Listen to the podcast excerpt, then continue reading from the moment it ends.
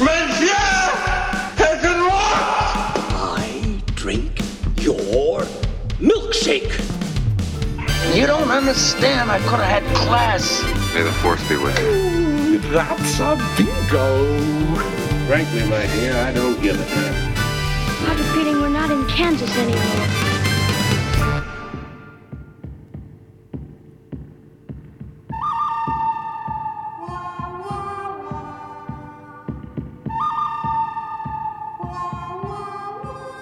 Sejam bem-vindos a mais novo episódio de um podcast que cai. É, hoje estamos gravando na terça-feira, dia 7 de julho de 2020. Hashtag eu e o Thiago ainda em quarentena, o restante do mundo aparentemente não mais, né? O restante do mundo aparentemente acha que está tudo certo. Eu sou Nate Pucelli e comigo mais uma vez, Thiago Neres. Fala de ti. Olá, terráqueos, olá, terráqueas. É, hoje é um programa programa diferente do que a gente costuma fazer aqui, né? É, apesar de. É um programa triste, eu, eu acredito que dá para dizer, por dois motivos diferentes, né? Primeiro, pelo que você já acabou de citar, que é o fato de que a quarentena acabou, mas não acabou. É, aparentemente acabou a quarentena, mas não a pandemia. Né? A pandemia continua aí, de, de vento em polpa. E se você está no Brasil, você também provavelmente já está com medo. Né? E o segundo é o nosso tema de hoje, que eu vou deixar você explicar para os nossos ouvintes. É, o nosso tema de hoje a gente não tinha, até porque, como você já sabe, não tem muito do que se falar no momento, a não ser que depois do nosso episódio sobre a reabertura dos cinemas no mundo, o Tenet do Christopher Nolan já foi adiado duas vezes. Essa é, é a única notícia interessante. De resto, é, o que aconteceu essa semana, exatamente ontem, é, no dia 6 de julho de 2020, foi o falecimento de, de quem eu considero o maior compositor da história do cinema ao lado do John Williams, né? Que é o Ennio Morricone, né?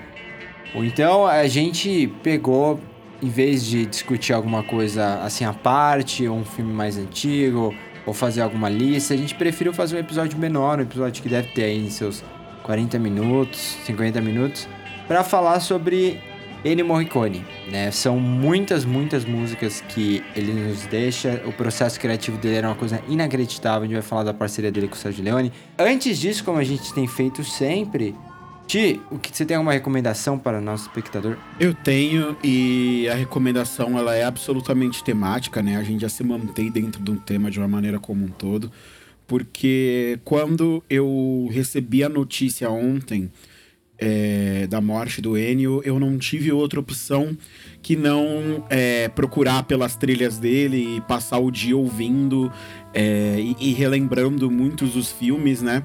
E aí eu resolvi assistir, é, reassistir algum. É, eu revi dois filmes que a gente vai falar bastante deles aqui ao longo do programa, né? Acabei revendo dois filmes no qual o Enio compõe a trilha sonora, que são basicamente dois, dois dos meus favoritos ali. Então ontem eu vi O Bom Maio Feio né, o Três Homens em Conflito, esse título horroroso que nós temos aqui no Brasil.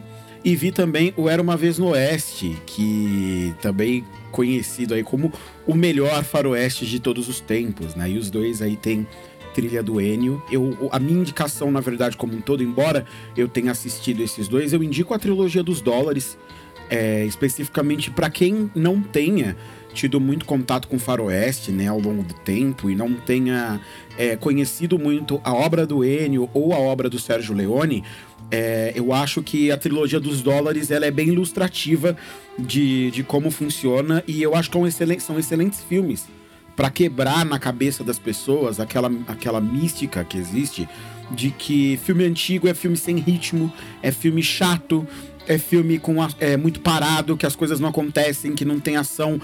Velho Oeste, cara, é o exato oposto, né? Os Westerns é o exato oposto disso. São filmes muito divertidos de assistir até hoje. É, me impressiona como Três Homens em Conflito é um filme leve, é um filme fácil de assistir, é um filme que é, que você sente o calor vibrando na tela conforme você assiste e muito, mas muito, mas muito disso e a gente vai falar bastante se deve à trilha do Ennio Morricone em todos esses filmes. Então eu não poderia indicar outra coisa. Eu vi um só, mas fica a indicação, a trilogia dos dólares inteirinha.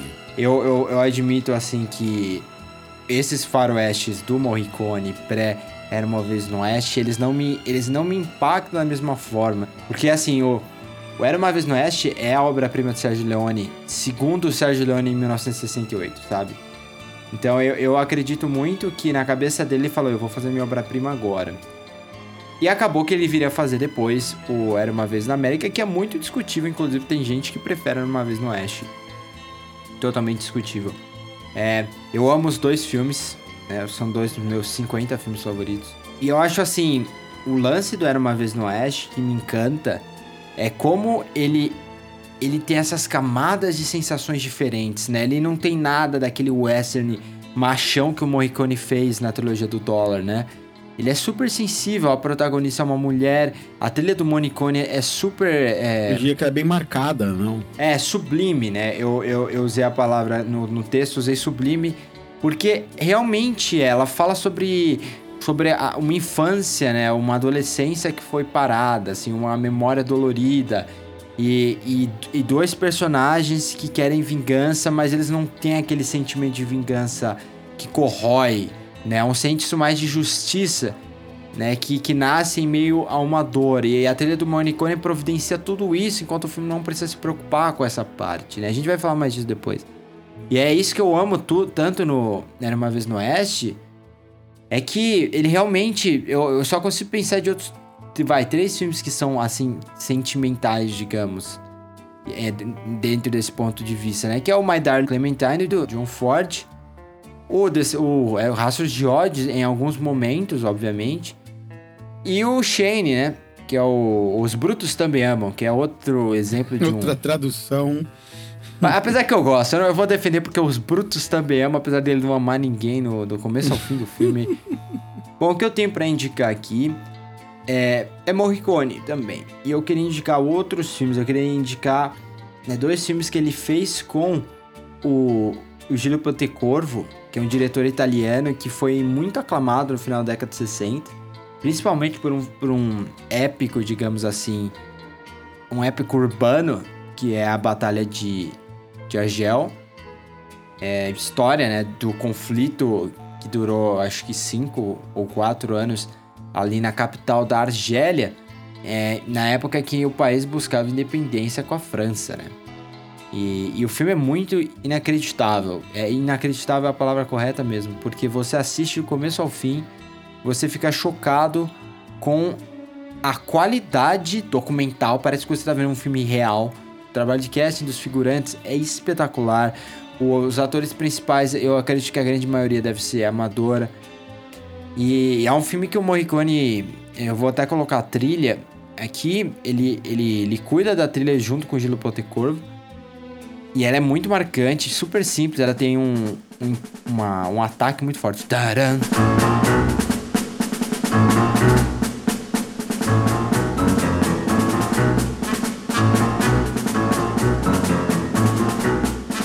Todo o restante do filme ele meio que deriva dessa trilha principal. E o segundo filme, né, que que ele colabora com Ponte Corvo, é o Queimada, que é um filme com Marlon Brando, de 1969. Né? O Queimada é muito louco, porque o Brando, que gostava de ser contraditório naquela fase da carreira em que ele estava fazendo os livros, biografia, assim, pós Último Tango em Paris, ele ainda não era tão velho, mas ele estava ainda naquele momento meio polêmico, eu vou, vou abraçar isso, sabe?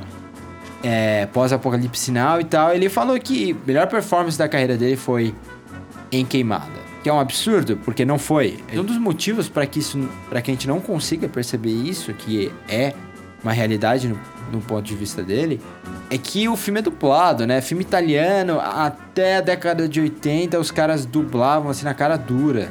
E nem se preocupavam em se abater né, os lábios ou não.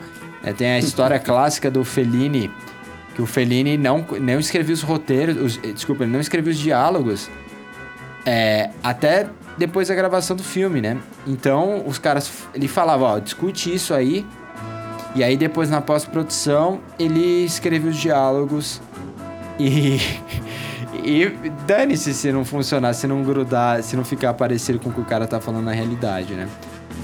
Eu, é, é engraçado, mas incomoda no caso do, do Burner, né? Porque você tem atores de várias assim, de várias nacionalidades. Então você tem um Brando é americanaço, né? Aquele sotaque forte dos Estados Unidos, interpretando um britânico, e o sotaque dele em nenhum momento convence, que é dubla e é dublado. Aí você tem um colombiano que não é ator, que foi contratado pelo Ponte Corvo no set, porque ele gostou da expressão e pra trabalhar junto com o Marlon Brando.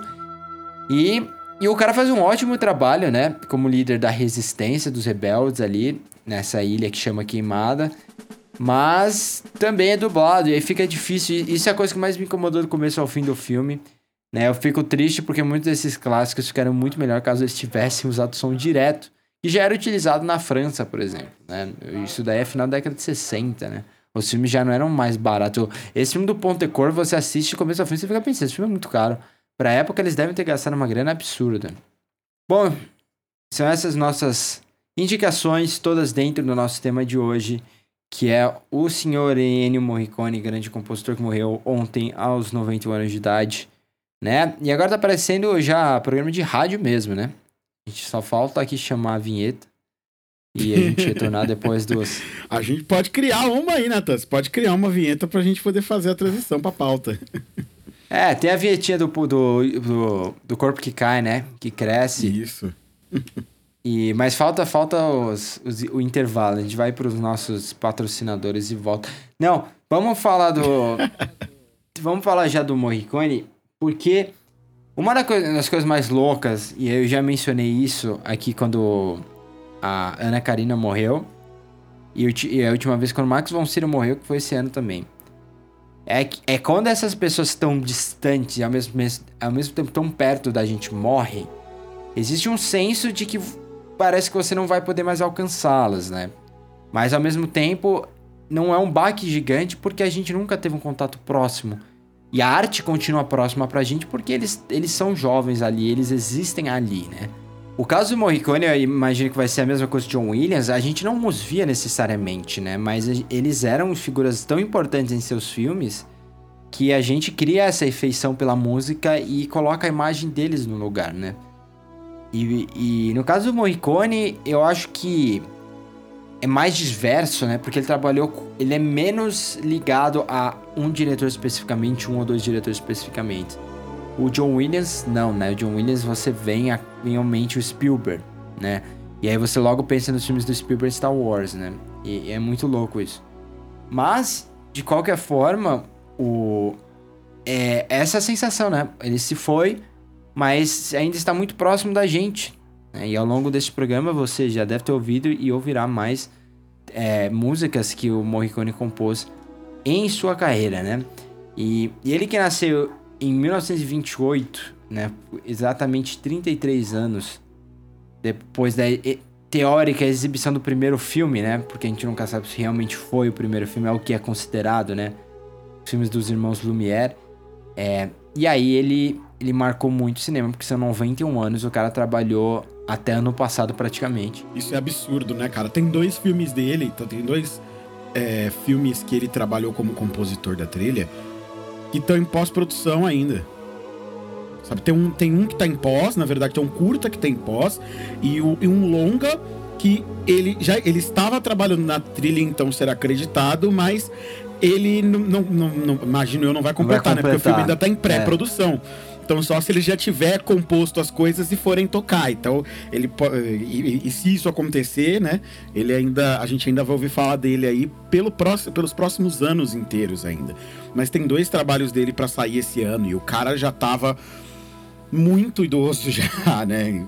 Você tem que ver que, ele, como você mesmo falou, o cara é, é, de 28. Gostava de trabalhar, né? Eu acho que isso é uma coisa que a gente pode falar de já de saída que, meu Deus, o cara gostava de fazer, de fazer música para filme. Porque tem anos da carreira dele, que são anos absurdos em quantidade de trabalho que ele vem fazendo. Tem, tem alguns anos que ele não fez nada, né? No principalmente nessa última década, né, que passou. Tem alguns anos que ele, que ele, que ele passa limpo. Alguns não, acho que só 2014. Se eu tô vendo bem aqui, 2014 e 2018, segundo o IMDb. É porque ele, ele trabalhava ele muito nada. pra TV também, né? Isso que Sim. a gente às vezes não pensa, né? Mas ao contrário, o John Williams ele já é mais focado no cinema. O Morricone, desde o começo, ele fez muita coisa pra TV italiana, né? E, meu, é inacreditável, porque ele, ele, ele, em junho desse ano, ele foi receber, ele e John Williams, inclusive, é, foram receber um prêmio juntos em, na Espanha, que é o Princesa de Astúrias, um prêmio super importante, que é dado, assim, pelo, pelo trabalho que eles fizeram com a música cinematográfica, né, composição para os filmes. E e, meu, o cara tava lá, né? Assim, não, não era uma pessoa totalmente debilitada. Ele me lembra muito Clint Eastwood, né? Que é um cara Uhum. que também, meu, o Clint Eastwood tá com 90 anos. E ele tá lá fazendo filme. Quando ele morrer, eu acho que vai ser uma coisa muito assim também, né? Vai acabar, ele, ele vai estar no meio um- da pós-produção de um filme. E ele vai morrer fazendo filme. E eu acho isso muito louco, né? Porque você vê que a pessoa não. Ele não precisa mais, né? Não é como se o. Se o Clint É, Eastwood não, ou é, há Morricone... muito outros- tempo não é um emprego, né, pra ele. Há muito tempo é uma coisa que ele ama fazer e que ele vive disso, mas que faz porque gosta, né? É, eu acho que na, na mesma, na mesma vibe do Spielberg, né? Ele, ele foi até onde deu. Ele trabalhou com aquilo que ele amava enquanto ele pôde até. E, e só parou o dia que, que simplesmente não dava mais pra ele porque colocaram ele finalmente dentro de um caixão. Mas antes disso, o cara continuou aí. O Spielberg fala, né? Que ele só vai parar de fazer filme quando ele morrer. É, exato. Eu, eu penso da mesma forma. Se quando eu começar a fazer meus longas, eu só paro quando eu morrer. Por isso que eu, por obviamente, eu, eu brinco com meus pais, né? Porque eles ficam falando, ah, você tem que se preocupar com a aposentadoria. Eu falei, mãe, eu não É vou, se ou eu vou morrer. certo, eu não vou me aposentar. É, ou eu vou morrer cedo, ou eu não vou me aposentar. Então, é, essas são essas coisas. Mas é, é, é interessante você ver, né? Como, como esses caras, eles não conseguem parar mesmo. Eles, eles podem até diminuir o ritmo, mas eles voltam. E eu acho muito devido, inclusive recomendo aí que revejam. Se você abrir o, o prêmio, a premiação, né, de, do Oscar que o Morricone ganhou em um... Não, não tá falando que são dos seus melhores trabalhos, né? Mas ele ganhou por Os Oito Odiados do Tarantino. Acho que o Tarantino deve ter enchido tanto o saco dele pra fazer uma trilha pra ele que ele falou tudo bem, tudo bem, porque Eu ele já tinha só pra você me publicamente deixar em paz, né? é, porque ele já tinha publicamente falado que o Tarantino não sabia utilizar as músicas dele. E o, e o Tarantino, e eu, assim, eu entendo o Tarantino, porque as músicas do Morricone, elas existem por si só, né? Elas não são músicas necessariamente se, se encaixam em só um, um aspecto, assim, do cinema, né?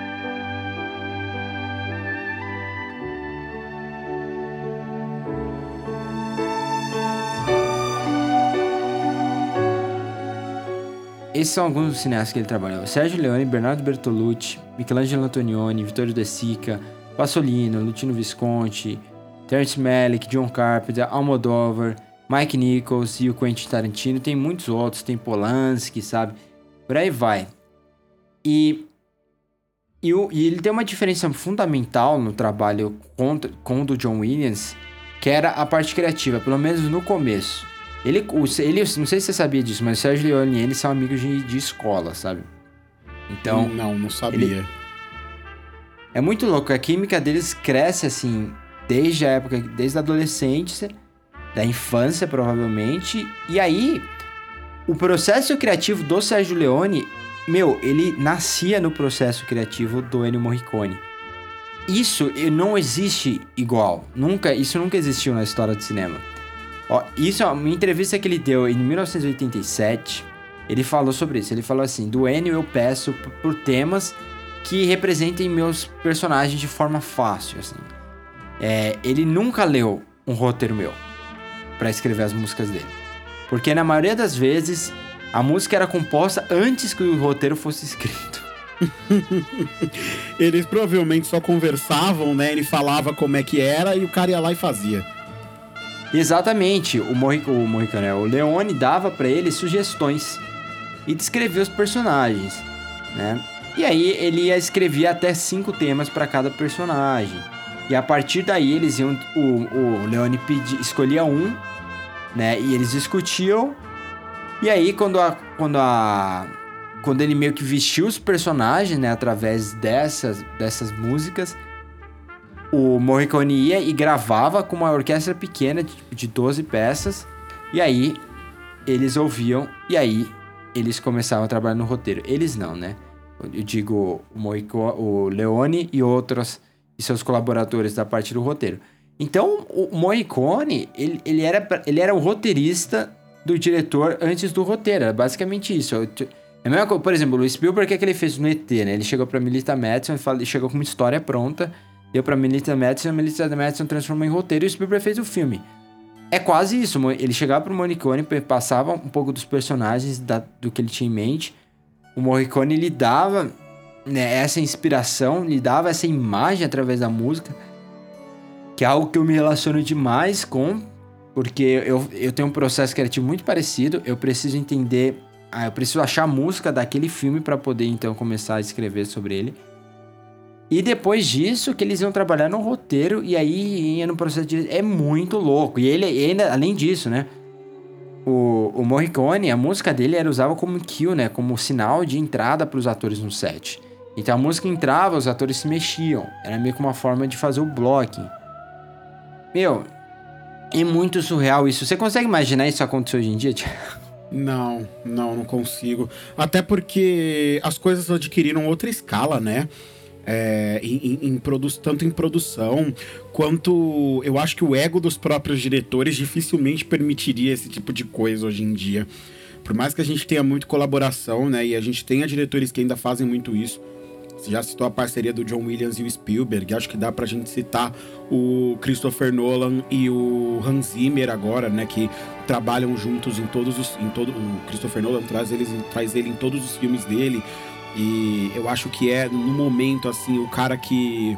O cara que mais se destaca, né, dessa nova geração, entre aspas, de compositores, é, eu ainda assim acho que a gente não consegue ver mais essa sinergia de uma maneira tão perfeita no cinema quanto, a, quanto é, o que a gente viu anteriormente, né? Então, é, é uma daquelas parcerias raras que marcam, é, não marcam, não marcou só a carreira do Leone e a carreira do Morricone.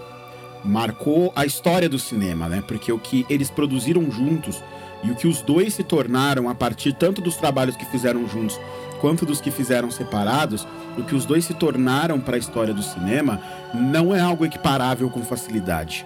Não é algo que você vai encontrar por aí em, qualquer esquina. E é por isso que a, a, a, perda do, do Enio ela é tão sentida. Né? Porque a gente sabe que, que se vai uma figura que é insubstituível para a história do cinema, se vai alguém que, que ajudou a desenvolver como um todo a maneira como se usa a trilha sonora no cinema. E eu acho que a gente pode até é, entrar um pouco mais nessa seara no sentido de que o, o tanto o Enio quanto o John Williams, né, eles fazem os trabalhos deles ali no, é, vindo ali de uma da, daquela esteira, né, do cinema do cinema mundo, o cinema o cinema crescendo cada vez mais no uso de som e se tornando uma coisa cada vez mais complexa e cada vez mais pensada. E o cinema, é, embora não tenha tido fala, ele sempre teve som, né?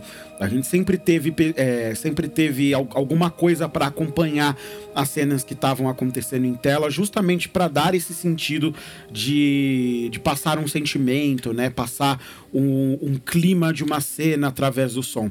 Só que é com o Ennio Morricone e com, e com o John Williams, né? É, é meio difícil citar um e não citar o outro quando a gente fala de, de história de cinema, justamente pelo peso que os dois possuem, que isso é levado para um outro ponto, né? Isso é levado para uma outra potência dentro do cinema e o som passa a ganhar uma relevância muito grande. A trilha sonora passa a ganhar uma relevância é, gigantesca porque ela acaba marcando personagens, ela acaba marcando cenas e ela acaba trazendo pra gente é, memórias inteiras de filmes inteiros, às vezes. Eu costumo dizer que Três Homens em Conflito tem a minha trilha favorita do Enio, justamente porque, porque é impossível você escutar aquela trilha sonora e você não lembrar do filme. Não, não existe a possibilidade de você não fazer isso. Tem gente que não conhece o filme, nunca assistiu Três Homens em Conflito na vida, mas se você tocar aquele. Deve ter dado estourada bonita agora no áudio, mas enfim. Se você tocar a trilha pra pessoa, imediatamente. Ela não vai saber te falar o trilho, mas ela fala: não, isso aí é trilha de, de Velho Oeste, é trilha faroeste. É isso que você vai ouvir, porque basicamente a música que ele fez ali, ela não se tornou só a trilha do filme, ela transcendeu pro gênero. E, e quando você escuta, isso tudo volta para você de uma maneira muito forte, muito clara, até para quem não viu o filme. Então o alcance que, que o Ennio conseguiu ter com a obra da vida dele inteira é, não é algo que você vê todo dia. Não, não vai acontecer de novo com grande facilidade. O Hans Zimmer, que tá agora aí no, nos holofotes, vai ter que suar muito a camisa para construir uma obra de tanta relevância e tanta importância quanto a que o Enio teve, né? E para completar ainda, o Enio, ele é a prova de que você ser premiado pela academia não significa porcaria nenhuma, porque ele foi premiado uma vez, né? Por um filme que nem tá longe de ser o melhor trabalho dele. Então. Ah, tá, tá fora dos 15 melhores trabalhos é. dele, certamente, assim. E ele, ele recebeu poucas indicações, né? Isso que é, que é muito louco também, né? Porque ele foi indicado a primeira vez pelo. Como é o nome do filme? Pelo. Ele foi indicado pela primeira vez pelo Days of Heaven, do Terence Malick. Que é um filme incrível, eu recomendo muito que assistam, de 78. Aí depois disso, ele só foi indicado mais cinco vezes. Pela Missão, em 87, que ele devia ter ganhado. Pela trilha de, de Os Intocáveis, em 88. O filme é de 87, na verdade, mas o Oscar foi em 88. 89, eu fico louco eu fico muito bravo, porque 89 é o ano que ele deveria ter ganhado por cima do Paradiso, e ele não foi nem indicado, né? E aí em 2000 ele foi indicado de novo por Malena, e aí em 2016 ele voltou a ser indicado por Os Oito Odiados, nove anos depois que ele tinha ganhado um Oscar é, honorário, né? inclusive o Clint Eastwood que apresentou para ele, né? o mais próximo que se tem até hoje, além dele, né? do próprio Morricone, do, do Sérgio Leone. E é muito injusto, né? Porque a gente. Você falou do Hans Zimmer. Eu acho que o Hans Zimmer ele já representa essa nova geração, principalmente com o trabalho que ele faz com o Nolan. Porque ele, ele tinha uma outra pegada, né? Até começar a trabalhar com o Nolan. E, e hoje ele é muito lembrado por esses filmes, tipo Blade Runner, é, Dunkirk, que a, a trilha ela tá lá mais para estabelecer um humor, né? Para servir de forma tática. Eu sempre lembro da trilha de Gravidade, que musicalmente ela não é tudo, nada disso, ela é uma trilha simplesmente que tá lá para substituir o som. Uhum. E, e o Hans Zimmer, ele, eu acho que ele perdeu um pouco daquele, daquele compositor que ele era quando ele ganhou o Oscar pro Rei Leão, sabe? Um cara, assim, bem melódico. Porque quando a gente fala do, do Morricone, é da melodia, né? É desse som contínuo que você identificaria como a voz né? Então Sim. pensa, quando você pensa nas trilhas do Morricone, você consegue sempre cantar, né? Você consegue fazer o tan tan tan tan tan tan tan tan tan tan. Tem algumas que, é, que são literalmente cantadas, né? Que nem tipo um Namico de Revolver ou, ou a própria trilha do do Era uma vez no Oeste, que, né, que tem uma parte que a voz faz a melodia, que é espetacular, ou tan tan tan, né? Tem uma melodia muito forte Assim como o John Williams em seu auge. Hoje o John Williams não é mais isso, não. Hoje você não consegue muito cantar o John Williams, mas quando você pensa no áudio do John Williams, você canta na hora. Você pensa é, em Star Wars, você pensa em ET e alguns outros compositores nesse, nesse nível. Hoje é difícil você ter um compositor assim, tão melódico, sabe? Que você identifica a melodia. Você pensa no passado. É, até em relação ao Oscar desse ano, quem é o Oscar foi Coringa. Você, lembra do tema de Coringa? Não, absolutamente esquecível. O, eu lembro um pouco do, de. de cenas de. de ah, cenas de um casamento, ó, de histórias de um casamento. Mas eu lembro mais assim do.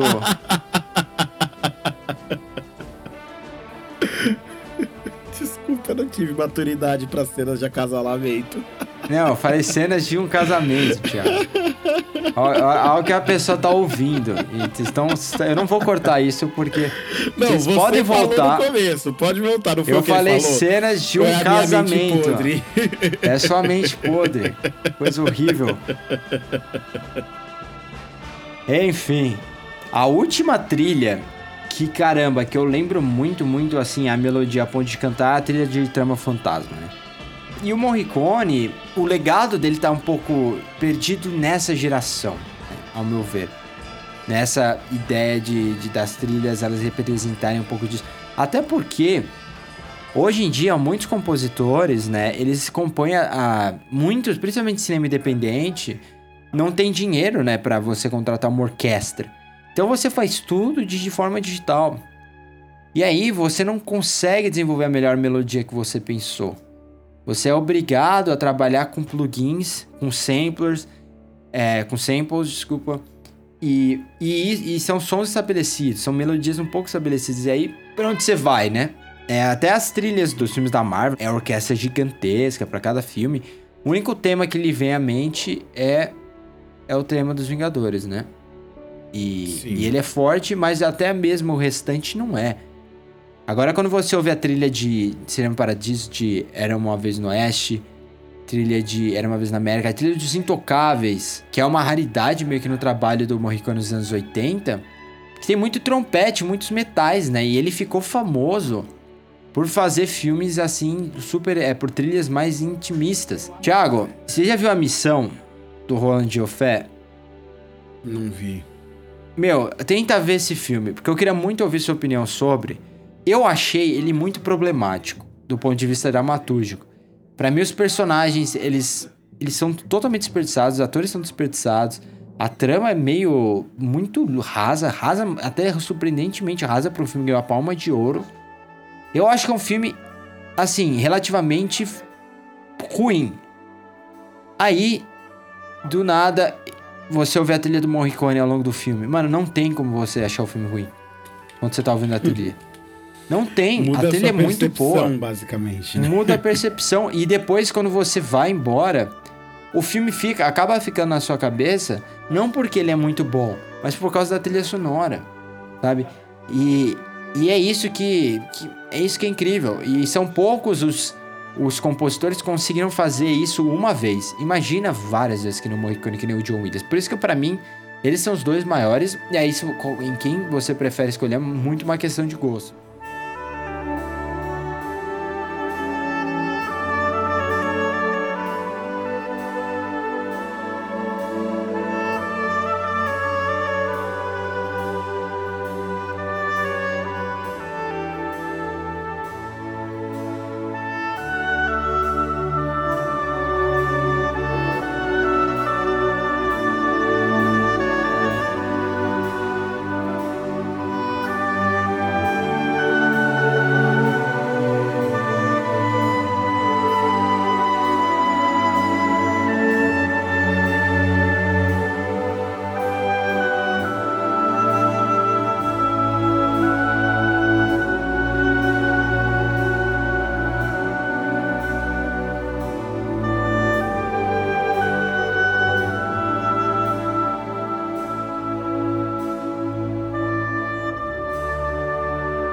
Até fiz uma comparação no texto que eu comparei o, o John Williams ao Tchaikovsky, que também é muito famoso pelas melodias e as valsas dele dentro dos, dos balés que ele compunha eram muito famosas, né? Muito, assim, eram blockbusters, né? Naquela época do romantismo.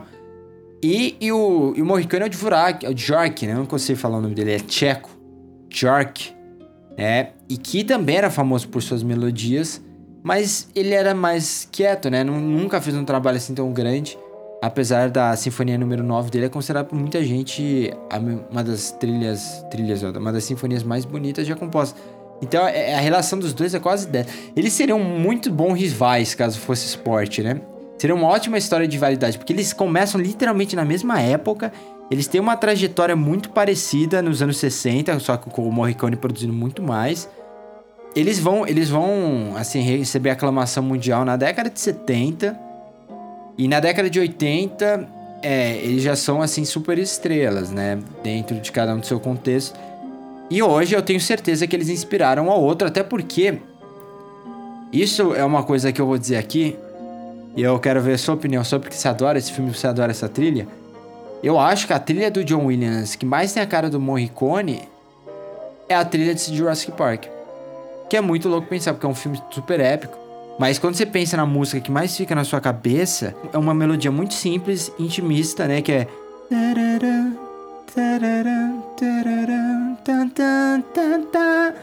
É verdade, acho que você tem razão. Eu acho que você tem toda a razão. mesmo no, na parte épica, assim, que é o tan tan tan tan, o John Williams não usa tantos metais, é. Eu sempre fico pensando muito nisso. Eu queria muito ver um pouco desse processo de como esses grandes mestres, gênios contemporâneos se inspiram uns nos outros, sabe? E se existe um pouco de, deve ter, né? Esse lance de olhar para caramba, olha o que o cara compôs. Meu, eu tenho que fazer alguma coisa melhor que essa agora. Sabe? Olha, olha o que ele escreveu ali. E, e ter esse back and forth absurdo. Não, mas olha o que eu escrevi aqui. Sempre tem isso, né? A gente já viu casos assim de. Na arte, né? Que começar assim vira uma amizade. O, o, o que eu consigo, que eu consigo pensar agora é o Picasso e o Matisse, que, que um odiava o outro no começo. Aí viraram grandes amigos e os dois, tipo, inspiraram um ao outro como se fosse esporte, né? Mas é, é, é parecido até, porque você tá é muito tem muito ego, assim como no esporte, né? A arte tem muito ego. Você tá lidando com o seu nome, né, sendo exaltado, sendo rebaixado. É a mesma coisa deve valer para vários cineastas. Dizem que o Bergman, ele fez ele mudou completamente a forma de filmar os espaços dele depois que ele assistiu o ano passado em Marimbá do Alan René. E, e, e, é louco porque quando você vai assistir os filmes do Bergman, principalmente o primeiro filme que ele faz depois da que o ano passado em Marimbá sai, que é o, o Silêncio, mano, é totalmente diferente do que ele tinha feito antes. Então é, é sensacional. É quando você começa a olhar para a história, analisar essas coisas e, e ver que é isso, né? A, a, a gente. A inspiração tá um pouco nisso também, até de você criar essas essas, essa, essas rivalidades ou essas provocações assim no trabalho de outros artistas. E ainda falando um pouco sobre esse processo de criação, eu eu venho de uma pseudo escola de narração, né, de estrutura narrativa que é o RPG. Eu jogo muito RPG, sempre joguei. E o RPG como um todo, ele é uma mídia na qual você, ele é uma maneira de contar histórias, na qual você depende muito de cocriação na que você usa muito dos seus pares, das pessoas que estão à sua volta ali, para construírem a melhor história possível e contarem essa história. No cinema isso é muito mais complicado, a gente sabe, é muito mais difícil por entrar ego, por entrar dinheiro, por muitas vezes entrar mesmo um, um alguém que tem uma visão criativa muito forte, né? Mas a, essa construção de influências, ela é muito importante e ela é, é importante, sobretudo, para quem é criador, né? Para quem se propõe a trabalhar com coisas que envolvem criatividade. Então, não só o Eno influenciou muita gente, influenciou muitos cineastas, é, como influenciou outras pessoas dentro do ramo da música e em, diversos, em diversas esferas possíveis, né? E há uma coisa sempre que é, é em comum para todas essas pessoas que trabalham é, criando coisas que é, eles consomem muito daquilo que eles criam. Então eu te garanto que se você procurar, você vai encontrar que o cara ouvia música de tudo quanto é tipo, de tudo quanto é fonte. É... é. Porque para você trazer essa, para você propor coisas novas, né, você tem que consumir coisas novas também. E é, você absorve, é você absorver o suficiente de material daquilo que você assiste, daquilo que você escuta, para você criar as suas coisas próprias até o ponto onde você se torna um grande farol, né? Uma grande referência, como é esse caso do, do Ennio Morricone. Sempre penso, inclusive, eu estudo piano, né? E, e eu tento muito tocar Ennio Morricone sempre, né? Eu tenho uma peça que eu tirei dele que é o tema da... É um dos temas eu, tenho, eu acho que é o Deborah's Theme do Era Uma Vez na América, né? E o, e o Childhood Manhood do, do, do Cinema Paradiso, que é o...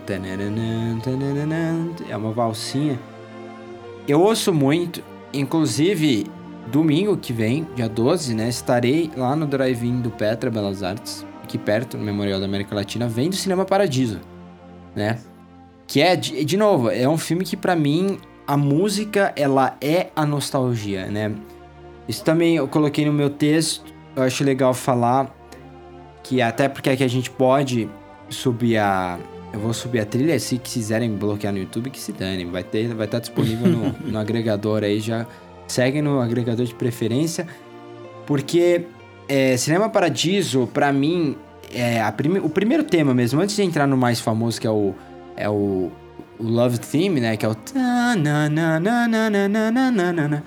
Antes de, de entrar nesse, você tem o tema principal do filme, E ele começa com um arpejo em si bemol que vai tom, tom, tom, tom. Nisso, você já tem uma sensação de, de nostalgia. Você não sabe do que. E aí, tan, tan, tan, tan, tan, tan, tan, tan, tan, quando, quando ele começa a fazer essa trocação né, entre três notas, parece quase uma máquina do tempo. É como se ele estivesse girando as engrenagens para te fazer voltar é, e, e, e, rever algo. E eu, eu falo isso porque eu, eu ouvi a trilha sonora de Cinema Paradiso muito, muito, muito antes de assistir o filme.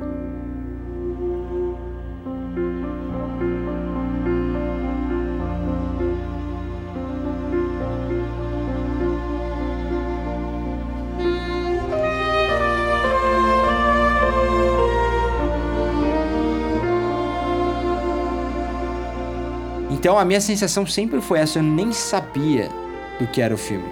E aí quando vem o filme, o filme é, dá imagem à música, né? Pra mim é uma mitologia ainda maior, sabe? Eu falo para mim mesmo, assim, como uma coisa pessoal. Porque é um filme que fala sobre paixão por cinema, é um filme que fala sobre memória, né? E, a, e eu, jovem, já, assim, vejo esse filme de uma forma muito querida Provavelmente quando eu tiver meus 40, sabe, mais velho, esse vai ser um filme que vai me remeter também à minha juventude como fã de cinema.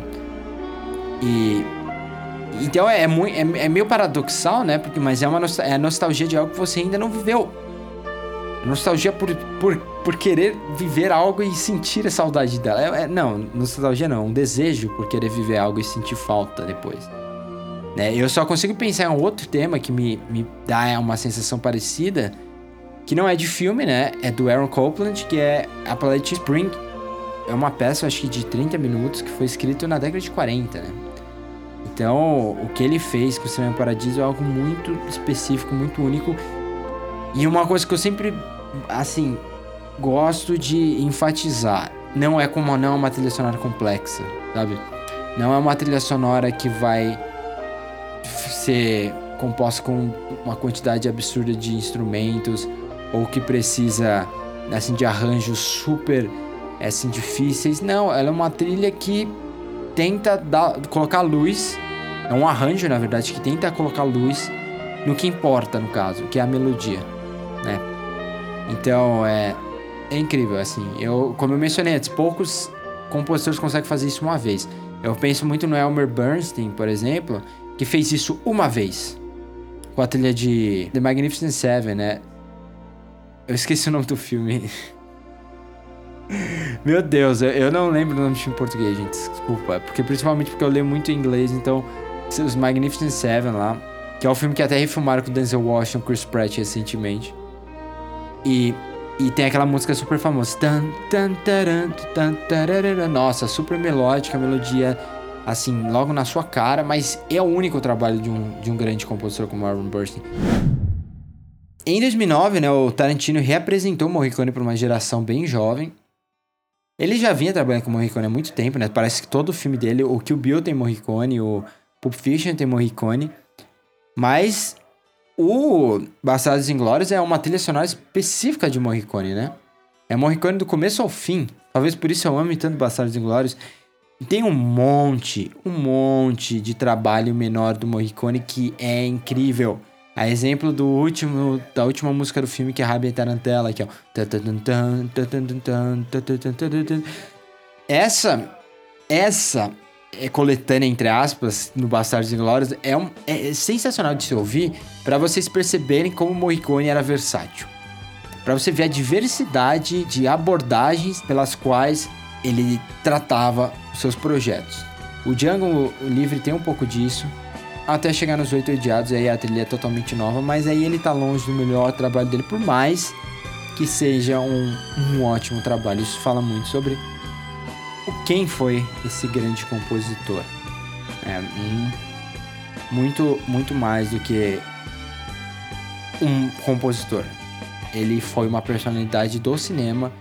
Ele é tão importante para esse pro faroeste spaghetti quanto Michel Legrand é importante para né, o velho Wagner na França.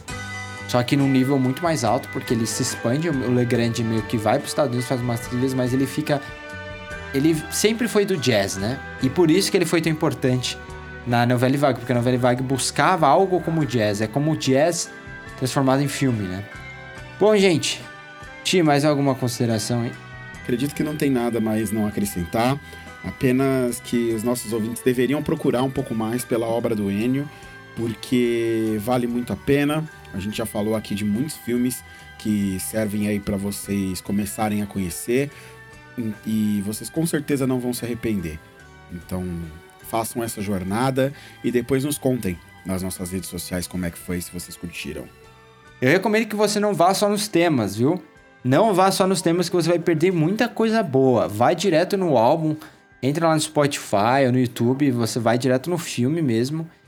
E ouve tudo, assim, vai ouvindo ao longo do dia quando você estiver fazendo outras coisas, porque é muito bom.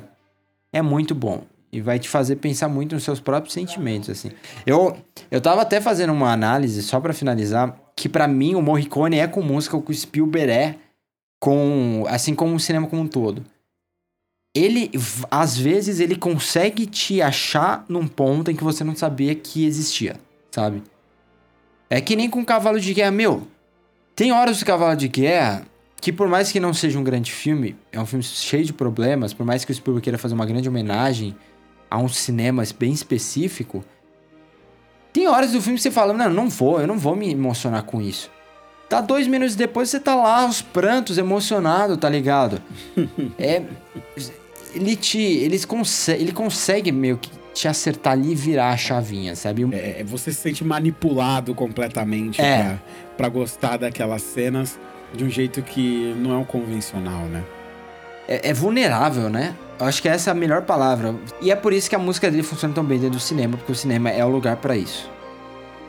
Gente, como o Ti já mencionou, nos sigam nas nossas redes sociais, arroba podcast que cai, arroba Thiago Godzilla, arroba Silverts pra mim. Tanto no Twitter quanto no, pod, no podcast, né? quanto no Twitter, quanto no Instagram. E fique de olho em todas as novidades. Teve a batalha de thrillers essa última semana, né? Com vitória massiva de Zodíaco. Do começo ao fim, Teve, por incrível que pareça, ele sofreu mais no primeiro round, que começou com o lobo atrás da porta, assim, os ufanistas ali voltando, lobo atrás da porta. E aí, do nada, Zodíaco cresceu, e aí depois Zodíaco ganhou com facilidade, numa finalíssima com Cidade dos Sonhos. Muito bom. Esperamos fazer mais disso no futuro, né? Eu tô falando com o Ryan sobre uma, um possível. Aí não é ranking do século, seria um ranking definitivo de slasher filmes meu Deus que... Porque o Ryan não gostou, ele foi, ele reviu agora o Massacre da Serra Elétrica, né? É, tipo, a sexta-feira passada. E ele achou um lixo. E eu acho que é uma grande discussão se Massacre da Serra Elétrica pode ser considerado um lixo, porque ele é extremamente importante. Né? Então, talvez, quem sabe, a gente venha com isso pro futuro. Então, fique de olho nas nossas redes sociais. E, gente, por favor, quem puder, quem tiver bom senso, não sai de casa não, tá? É, valeu, Ti. É isso aí, Nate. Muito obrigado, pessoal. Até semana que vem. Valeu.